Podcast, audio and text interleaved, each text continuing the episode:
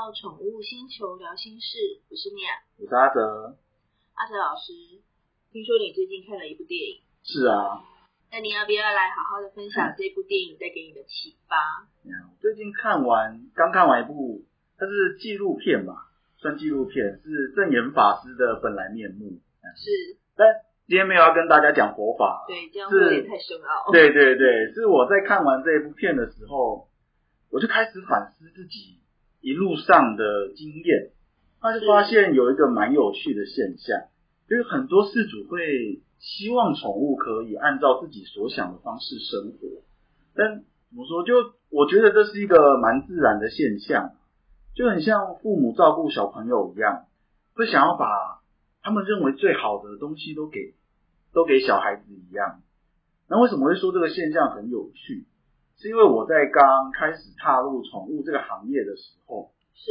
我的想法也是偏向说，希望要求动物要配合自己的生活，但现在就比较注重让他们可以展现他们最原本的样貌。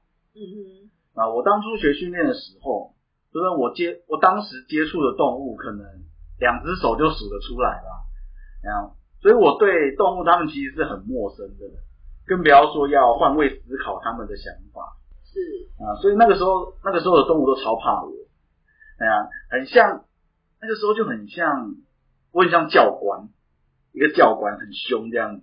训练中心里面的狗都很嗨，可能还在叫啊，在跑来跑去啊，但是一看到我进去，所有的狗都瞬间安静的那种感觉。是来了谁啊？是谁来的？哦，这个人是谁？好好凶的感觉，不要不要靠近他，不要看他，不要跟他有眼神接触。的那种感觉，对吧？而且还有以前一起学训练的伙伴说我很像屠夫，所以大家都很怕我，每一个狗都很怕我。然后那个时候，我如果有遇到那种有行为问题的狗狗，基本上都是用比较高压式的方式在训练它们。但高压不是打它们哦，是用我们在训练理论上是用正处罚跟负增强的方法训练。训练理论我们之后再开一集跟大家分享好了。因为当时的经验比较不够，那加上自己那个时候比较没有耐心，所以才会用这样子比较高压的方式跟他们相处。其实跟蛮多的新手爸妈应该是蛮像的，就是想要跟小孩子相处，但是常常又会用错方式跟他们相处。我们应该多少都有被爸妈骂过的经验吧。啊，小时候可能还有用，但是等年纪大一点之后，可能就会开始回嘴，啊，开始有点叛逆的那种感觉，甚至严重一点的人就大打出手啊。跟动物相处的概念其实是一样的，动物它也有幼年期、成年期、中年跟老年。在动物还很小的时候，也许它只能任由我们摆布，我们给什么，它们基本上就是接受什么。啊，但是等他们年纪再大一些些，可能等他们开始想要向外探索的时候，这时候我们再用以前的相处模式，他们可能就会反抗，会开始跟你跟你有摩擦。那如果这个是这个时候事主没有马上的做出反应的话，这个小问题在日后可能就会演变成行为问题。那为什么会有这样子的情况发生？是因为我们。不够了解动物在每个时期，它应该会有哪些行为，也不了解自己在当下应该要如何改变自己和宠物之间的相处模式，所以才，所以我们才会说需要训练师来做中间的协调啊。但毕竟动物和人一样，会有个体差异，也有个性上的差异，所以大家可能有时候对训练师会有一点点误解。嗯，我们想象中训练师养的宠物。会是怎么样的？可能个性应该要很好，社会化程度要很高之类的。我相信训练师一定都会帮自己的宠物做减敏训练，但至于社会化程度好不好，个性怎么样，真的是没有一定。像我有一个训练师的朋友，他也是从美国受训回来的，很厉害。他的狗就天生就不喜欢其他的狗，但我相信他一定有帮他做过。对其他动物的减敏训练，但他更多的是选择尊重这只狗原本的个性，而不是去改变它的个性。我觉得这是一个很重要的观念。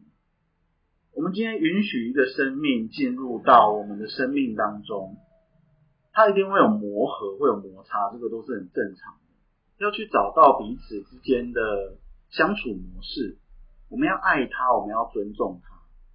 我想这确实是蛮多事主都会遇到的状况。就像我最近有一个客户，他要帮他的仓鼠预约光疗，那我们照惯例就会先问一下事主。跟事主讨论一下宠物的状况，但讨论之后就知道说，这只仓鼠是他新带回来的，那原先家里就已经有养只了。结果事主在放他们出来活动的时候，新来的仓鼠就去攻击另外一只仓鼠。我当家就有和事主提醒说，除非是出生就在一起的，不然都会建议要一鼠一笼。但事主就和我说。想说，在我的照顾下，看能不能够改善啊。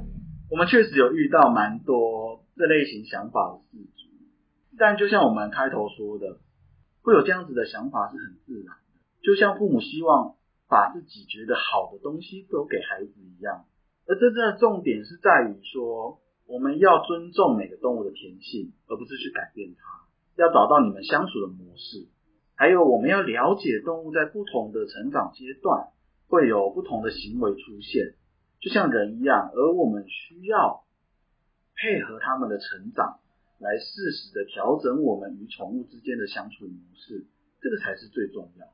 没错，其实我们的宠物啊，也是我们的生命共同体，但生命本来就有很多不同的样貌，我们尊重彼此，那也要在这样子的过程当中去找到两个。呃，生命跟生命之间最好的一个的相处模式，后呢，也有性格上面的磨合，因为动物也有动物的本，我们没有办法阻止它，可能猫咪喜欢咬你的手指头啊，咬你的脚趾头，但我们要如何的去制止它？因为咬人会痛啊，那我们要如何去制止它？说，哎，提醒它这个动作不行哦，会受伤哦。对，要教它怎么控制那个力道。对。但是它可能是因为想跟你表示亲密，所以他才会对你做这个举动。但人在人类的立场上，就是它咬我了，很痛。对对。那宠物其实他们就是用口腔的这一种咬合的动作去表示，哎，我很喜欢你，我想跟你一起玩。那这个东西就是我们可以在这里举例给大家说明的一个小小的例子。因为我最近的猫很常咬我。是啊。对，但是呢，它才两个月大，啊所以呢，我们要好好的在这个它在学习学习他的口腔这一个行为的时候，那我们要如何的教育他？这就是我们在生命与生命之间，那磨合跟磨合过程当中要去注意的一点。没错。嗯，那我们今天就到这里喽，那我们下周见，拜拜。谢谢大家，拜拜。